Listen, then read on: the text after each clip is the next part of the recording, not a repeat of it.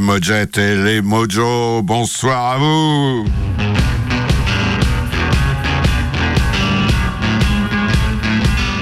Vous êtes euh, sur Radioactive 101.9, Radio Évasion et Radio Boa.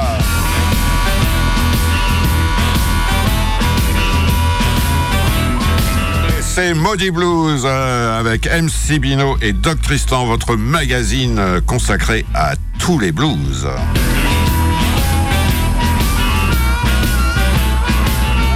Allez, pour ce deuxième ou troisième numéro, je ne sais même plus, de la nouvelle année, euh, on va commencer donc par une nouveauté. Et là, c'est un petit gars qui s'appelle Joel Astley. A-S T-L-E-Y, chanteur harmoniciste, compositeur d'une quarantaine d'années et qui a commencé à émerger euh, vers 2010 dans le nord-ouest euh, américain sur les scènes euh, locales de blues. En fait, il vient de Seattle, dans l'État de Washington. C'est un ancien designer et il commence à émerger, euh, en, particulier parce qu'il est adoubé par deux excellentissimes euh, harmonicistes, Lee Oscar, MC Bino, tu connais Lee Oscar hein? Oscar, je connais, oui. oui. Hein, J'en ai passé déjà. Ah ouais, c'était avec le groupe War. Exactement. Et il, est propriétaire d'une usine de fabrication d'harmonica. Et c'est une des marques les bon, ça, c'est pas la plus connue, c'est Honor évidemment la plus connue, mais euh, sa marque à lui, euh, il y a plein d'artistes euh, qui jouent, notamment Joël Astley. Et puis il est adoubé aussi Joël par un autre harmoniciste qui s'appelle Marc Hummel. Alors c'est son premier album. Il l'a enregistré en un week-end dans un studio de Californie qui est célèbre, c'est Grisland. C'est pas Graceland, hein, c'est Grisland. Et bon voilà, c'était. Alors oui, ce que je voulais vous dire, c'est quand même qu'il y a deux guitaristes euh, quand même assez pointus avec lui. Euh, c'est Johnny Bergin et Kid Andersen, qui d'ailleurs fait aussi bien les claviers que la guitare électrique ou acoustique et les chœurs. Voilà. Très bel album qui s'appelle Seattle to Greaseland sur le petit label dont je vous parle de temps en temps, qui est Blue Earth Records. Alors je vous propose un titre plein d'humour, ça s'appelle Karma Will, la roue du karma, voilà. Allez, monsieur Rick, euh, Joël Astley.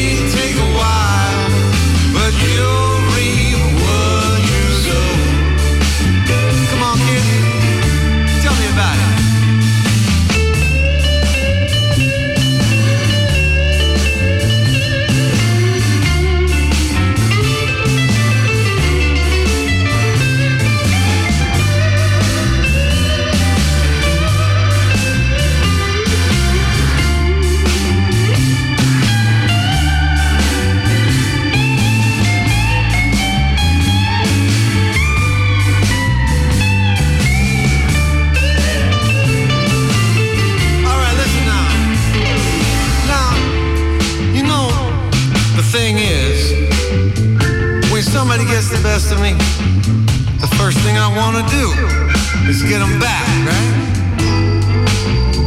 But every time, it gets me into more trouble than when I started. I have found it's better to just sit back and let karma do the work. But I tell you, it's so hard to be patient. You know what I mean, Johnny? You know what I'm talking about, don't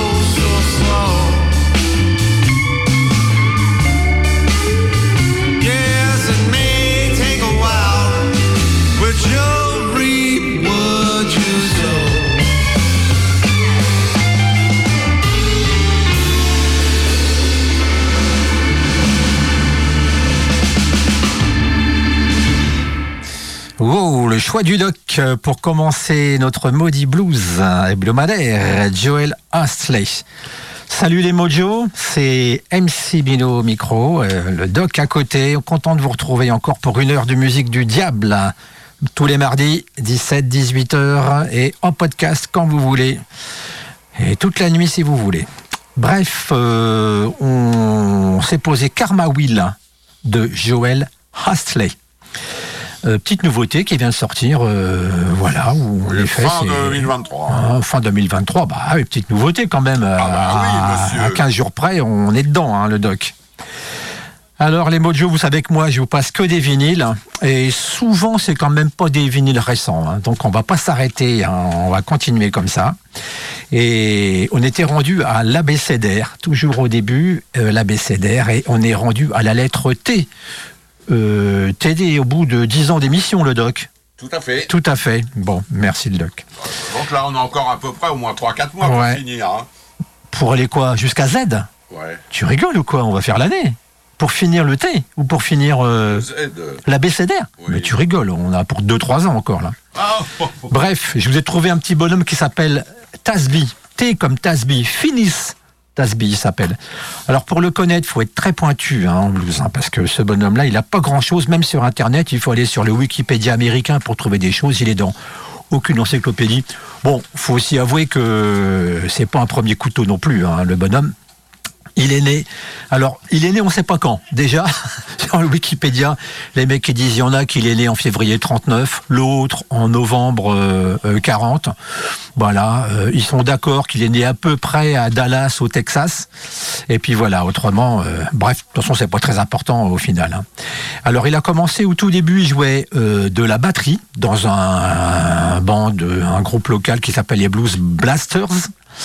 Euh, et au tout début 60, au tout début des années 60, il avait une vingtaine d'années. Il est passé à la guitare basse.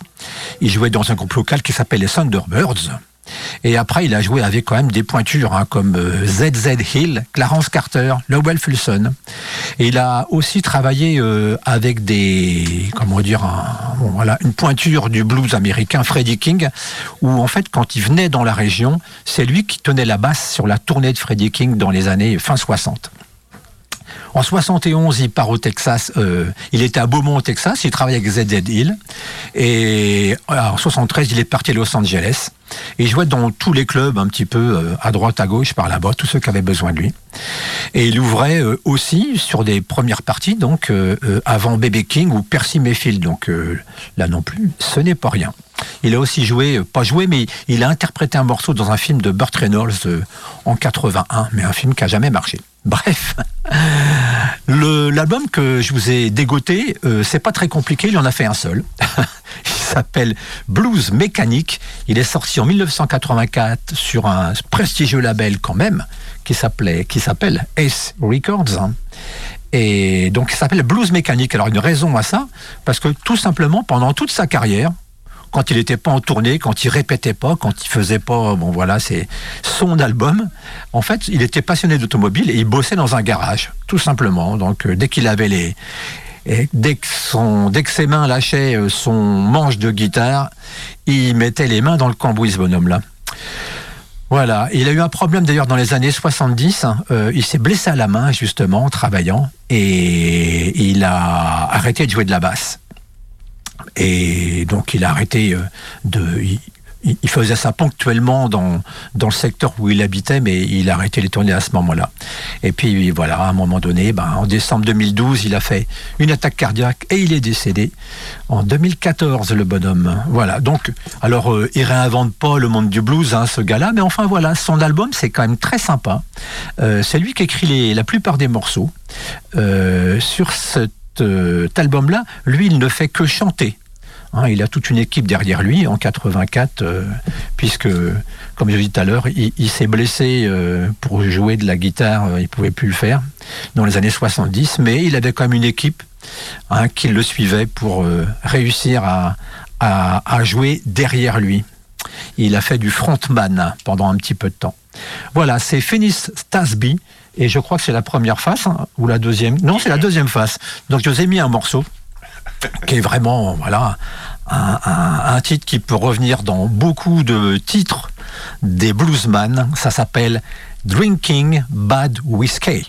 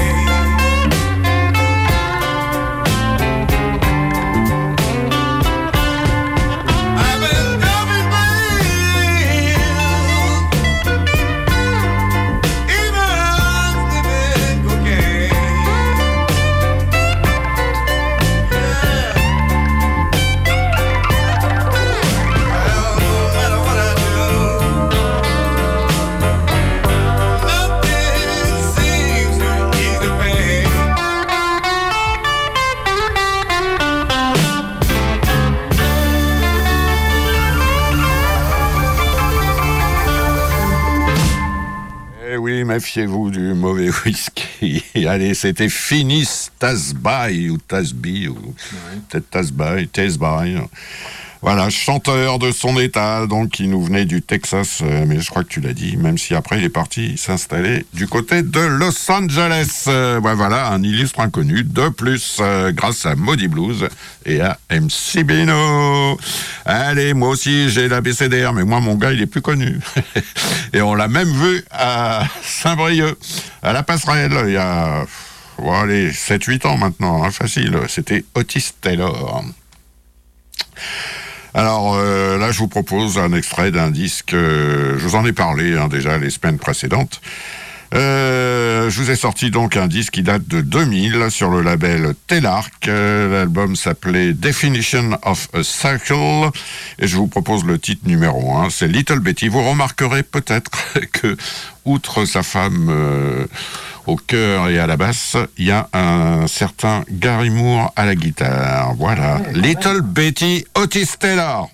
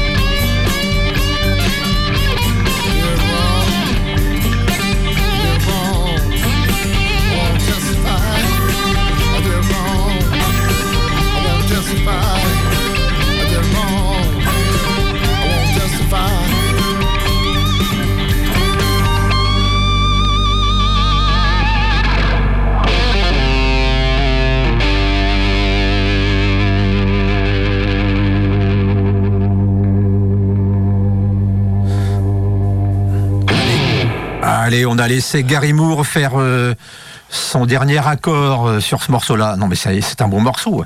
Et puis attends, euh, réussir à avoir Gary Moore sur son album, quand même, bravo Otis Taylor. Il y a un morceau où il y a Charlie Musselwhite aussi. Bah alors, euh, c'est super ça quand même, des grosses pointures, Musselwhite. Hein. Bien sûr, super harmoniciste, hein, qui a joué avec des centaines de, people, hein, dont Ben Harper il y a encore quelques années. Est-ce qu'il est décédé ou est-ce qu'il est ah encore vivant il continue, toujours, hein, Musselwhite. Hein, parce qu'il est vachement âgé, lui. Hein, quand tu vois, non, non, quand tu vois sa photo. 70, 75 ans par là. on va se renseigner, le doc. Ah oui Tu l'as vu sur scène Oui, bien sûr. Il n'y a pas longtemps il y a quelques années, ah euh, il y a 10 ans quoi. D'accord. Parce qu'il tourne, il tourne, il, ouais, il a tourné en France. Ah ouais ouais. Il était à l'hôtel Méridien.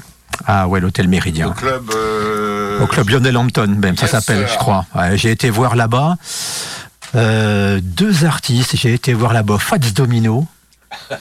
Et j'ai été voir qui encore? Je crois que.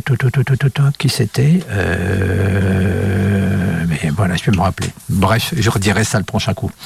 Alors, après l'ABCDR, on passe à la surprise du chef. Alors en vinyle, il hein, faut, fouiller euh, sérieusement les étagères hein, pour en trouver. Alors c'est un groupe qui à la base ne fait pas de blues ou qui à la base n'est pas un groupe de blues, mais qui nous sort un truc qui ressemble à du blues. Bon, c'est un peu tiré par le cheveu, mais quand même, mais quand même, c'est un. Alors c'est un groupe qui s'appelle euh, Station. Yeah, c'est le nom de l'album. Yeah. Et je vous ai écouté un, c'est un import US. Hein, sorti en 1973 euh, où il y a leur plus gros tube dessus, qui à l'époque, ce tube-là, s'appelait Smoking in the Boys Room, qui est ni un blues, ni un... c'est de la rock pop. Et alors c'est surprenant parce que ce groupe-là, il est originaire de Ann Arbor, dans le Michigan. Ann Arbor, c'est une ville euh, hein, qui est proche de Détroit et qui est en fait la, même, on va dire, ville de l'agglomération de Détroit, d'où vient les Stooges quand même, hein, avec Iggy Pop. Hein. Donc, euh, Ann Arbor est connu pour ça quand même, hein, euh, avoir des, des gens couillus qui font de la musique couillue. Et donc, ils sont formés en 69 avec un, guitariste chanteur qui s'appelait Cub Koda et un guitariste s'appelait Michael Lutz. Euh, le batteur s'appelait lui Cronley. Alors ces bonhommes-là, ils ont fait donc un tube euh, avec ce titre-là, Smoking in the Boys Room. Et alors c'est étonnant parce que euh, ils sont considérés pas tellement par rapport à ce qu'ils jouaient comme genre de musique, parce que grosso modo euh, l'album, un des plus connus, celui-là, je trouve que c'est plutôt pop rock. Euh, bon, un peu énervé, mais sans plus que ça.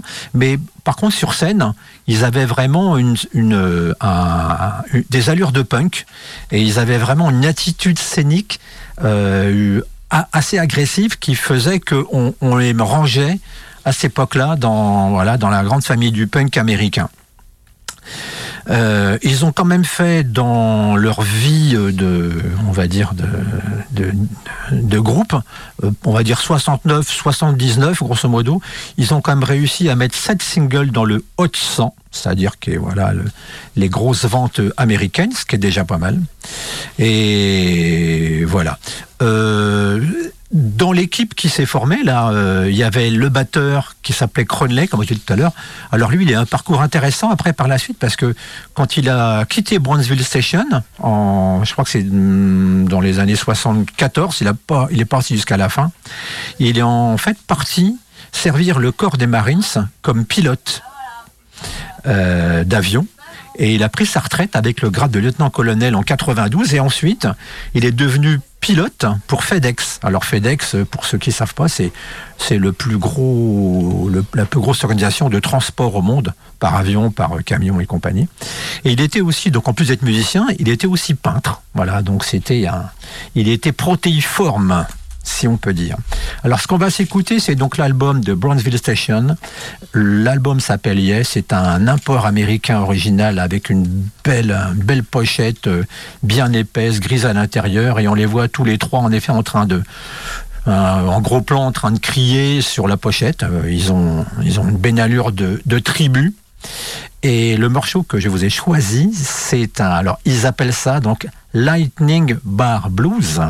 Euh, bon, c'est pas vraiment du blues, mais bon, voilà, quand même, au niveau de la sonorité, on est dedans. Ok, Brownsville Station.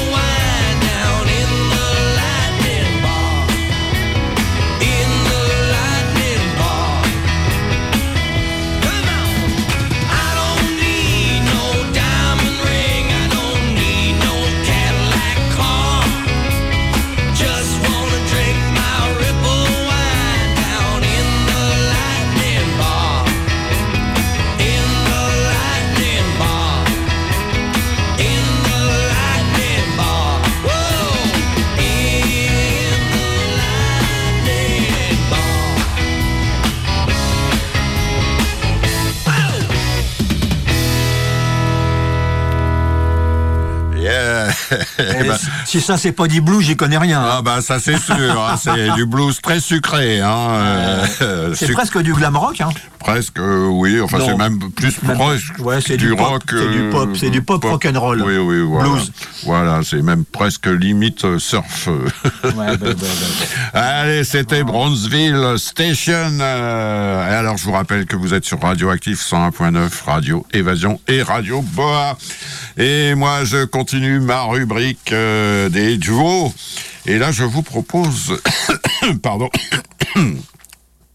comme je le fais déjà depuis plusieurs semaines, les duos de Monsieur John Mayall. Enfin, certains duos, on va pas tout faire.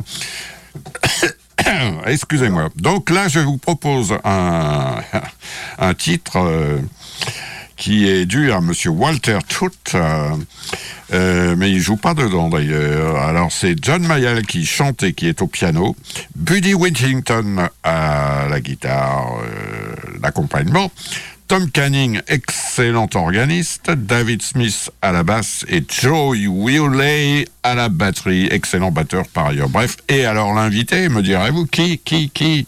C'est Billy F. Gibbons. Ah, ZZ Top. Yes, ZZ Top, euh, qui sera seulement à la lead guitar. Voici donc John Mayall et Monsieur Billy Gibbons. Put it right back.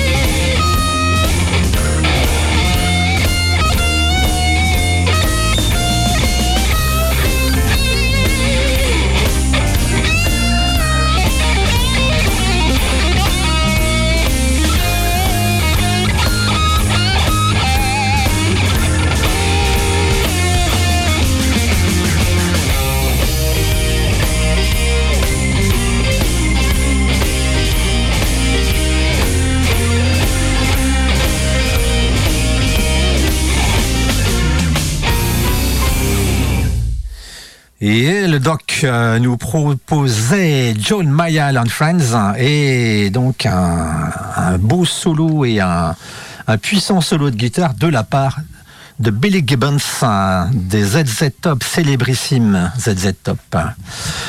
Merci le doc. Alors, euh, on, enchaîne, on enchaîne toujours. Alors avec euh, après l'abécédaire, la surprise du chef ou la demi-surprise du chef hein, dans le blues, euh, avec ma collection toujours de vinyles de compilation de blues. Alors il y a plein de choses qui existent évidemment.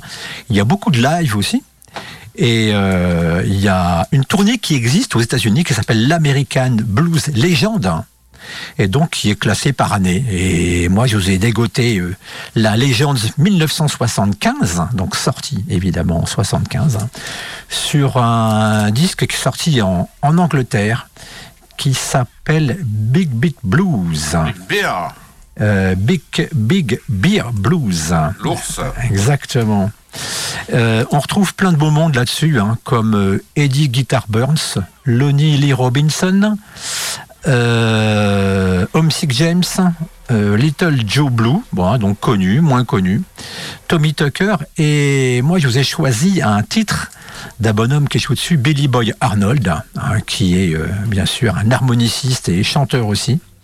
D'ailleurs, on trouve hein, les autres bonhommes qui sont sur les tournées en train de jouer, sur la tournée en train de jouer avec lui, comme Jimmy Robinson, Robinson, il, joue aussi en solo après, mais il file un coup de main au niveau de la basse guitare sur ce morceau-là. Alors c'est un morceau qui s'appelle Sugar Mama. Alors euh, comme souvent dans le blues, hein, c'est euh, là c'est euh, Billy, Boy Arnold qui, qui, l'interprète. il est comment dire crédité au nom de John Lee Williamson. alors que en réalité c'est Tom Parade, euh, il a piqué ça, euh, ce, morceau-là, Tom Parade, que lui-même euh, l'avait, se l'était crédité, alors que le tout premier morceau, mais bon, qui ressemblait principalement à ça, mais quand ils changent de parole, après ils se le créditent eux-mêmes. mais le tout premier morceau, en fait, qu'on a pu retrouver, c'était Yank Rachel, un bonhomme dont je vous ai passé des morceaux il y a quelques mois, qui était en fait un mandoliniste de blues. Voilà, donc on était dans l'historique hein, du début 1900. Euh, Bref, en tout cas, ce morceau-là, c'est Sugar Mama et c'est Billy Boy Arnold à l'harmonica.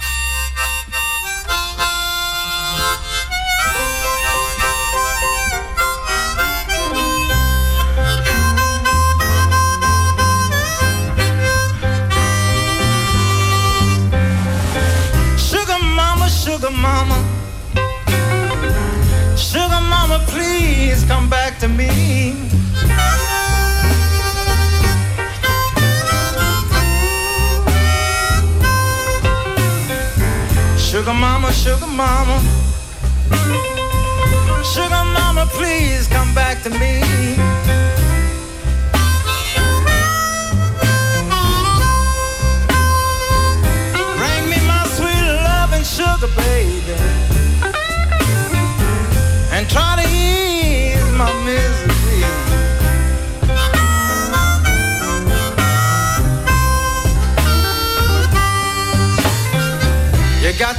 Kind of sugar, baby. You made me love you too.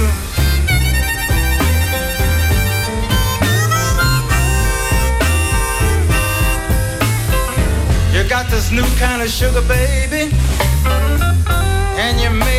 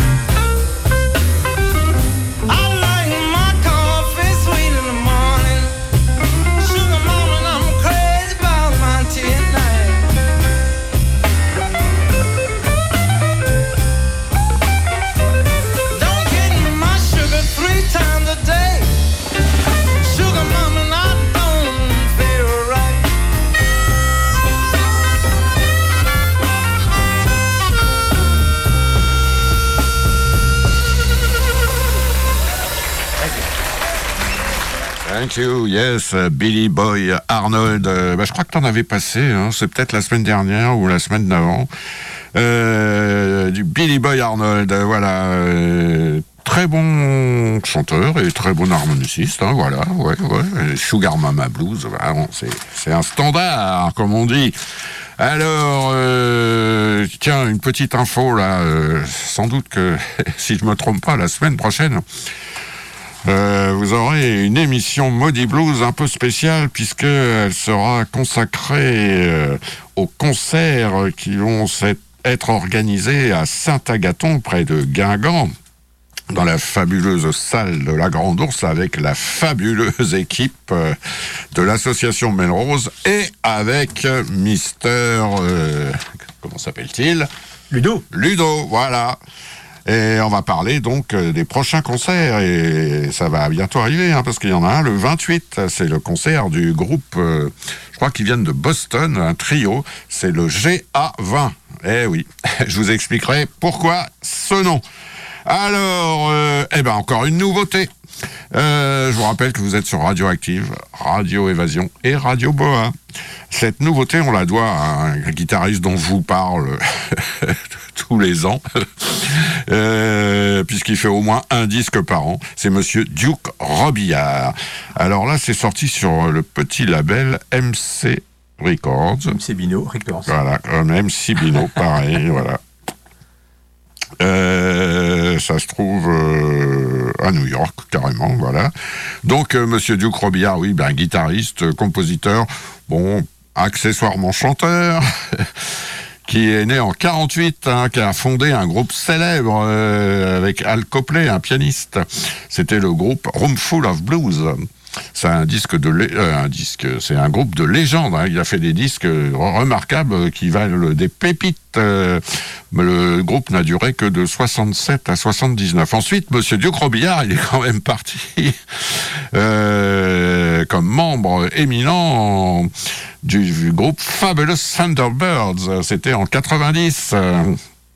Alors lui, il adore tout. Hein. Bon, le blues évidemment, euh, en particulier T-Bone Walker, mais le jazz, le swing, le rock, le rockabilly, le jump, etc., etc., etc.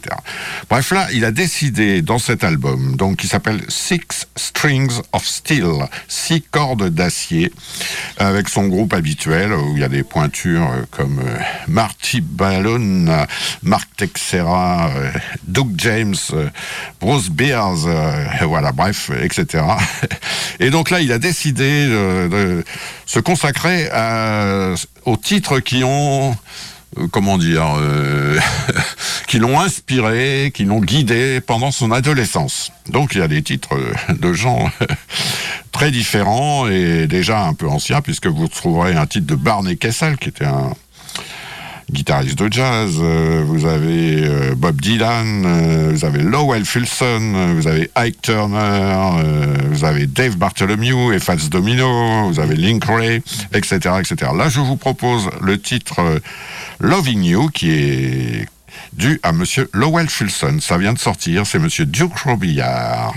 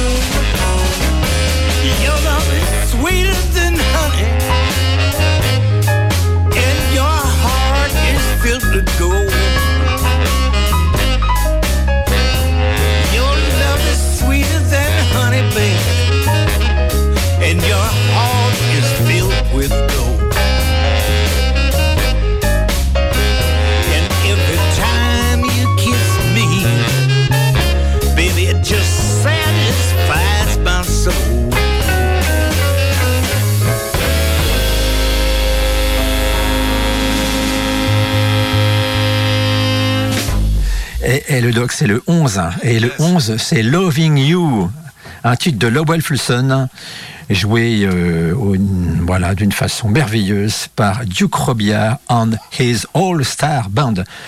Très belle photo euh, de la jaquette du CD.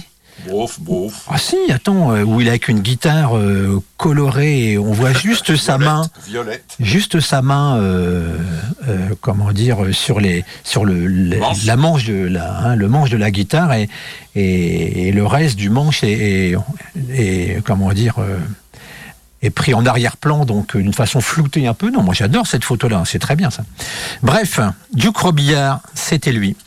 Euh, je vais poursuivre et terminer, peut-être sait pas, on va voir quel timing il nous reste, mais euh, je vous ai, je vais poursuivre avec le American Blues Legends, mais de 1979, toujours sur le même label anglais Big Bay Records, donc sorti en 79, mais enregistré euh, à l'époque à Chicago, au studio, euh, ils appellent ça le studio Odyssey Sound Studio de Chicago. Alors, pareil, il y a des pointures ou semi-pointures dedans, hein, quand même. Hein. Eddie Campbell, euh, Good Rocking Charles, Billy the Kid Emerson, c'est pas des pointures mondiales, hein, tous ces gars-là. Lester Davenport, tout petit peu plus et encore, et, et si Little Smokey Mothers. Bref, le principe de cette tournée-là, américaine, c'était à chaque fois d'avoir hein, euh, tous ces gars-là qui jouent ensemble, et chacun euh, vient aider l'autre euh, hein, au niveau des instruments. Alors là, je vous ai choisi le bonhomme qui s'appelle Chico Chisme. Euh, et on retrouve dessus donc toute l'équipe que je viens de vous décrire là, euh, soit à la guitare ou autre. Et lui, alors c'est le batteur de tous les autres morceaux de l'album, sauf de celui-là justement parce qu'il chante. Euh, il a l'originalité d'avoir un prénom on ne peut plus français ou, ou corse, puisque son vrai prénom c'est pas Chico, mais c'est Napoléon, tout simplement. Voilà. Va savoir pourquoi il l'appelait Napoléon là-bas. Bref, en tout cas, euh, c'est un super morceau qui est pas fait pour euh, les MeToo euh, du secteur en ce moment. Et, Napoléon, c'est celui qui a vendu, qui a vendu la, Nouvelle-Orléans aux Américains, exactement. quand même, hein, exactement. Mais bon, pas que la Nouvelle-Orléans, puisqu'à l'époque, de la Nouvelle-Orléans jusqu'au Canada, euh, ça appartenait à la France hein, et ça a été vendu pour une bouchée de pain aux Américains. Ce sont des malins ces gars-là. Ce sont des malins. C'était des millions de dollars quand même. Oui, mais à l'époque, ah mais par rapport à ce que ça vaut maintenant, je te ah. dis pas. Enfin bref, on n'est pas dans un cours d'histoire géo, euh, le doc. Et donc, euh, le titre de l'album, du morceau, pardon, c'est euh, 480 pounds, ça veut dire 480 livres. Et en fait, euh, il explique dans, ce, dans son morceau, vous allez voir là, qu'il a une femme qui pèse 480 livres et que vraiment il sait pas quoi en faire. Bref, euh, bonjour l'ambiance. C'est en tout cas, c'est Chico Chisme au chant.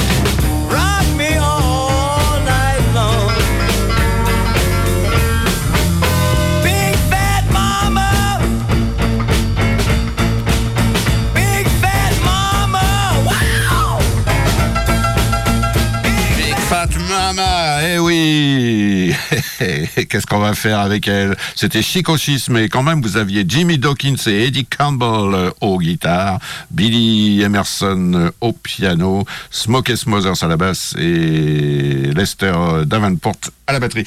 Les Mojettes et les Mojos, salut, c'est fini. Allez, prenez soin de vous. On se dit à la semaine prochaine. Radioactive, Radio Évasion, Radio Boa. Bye bye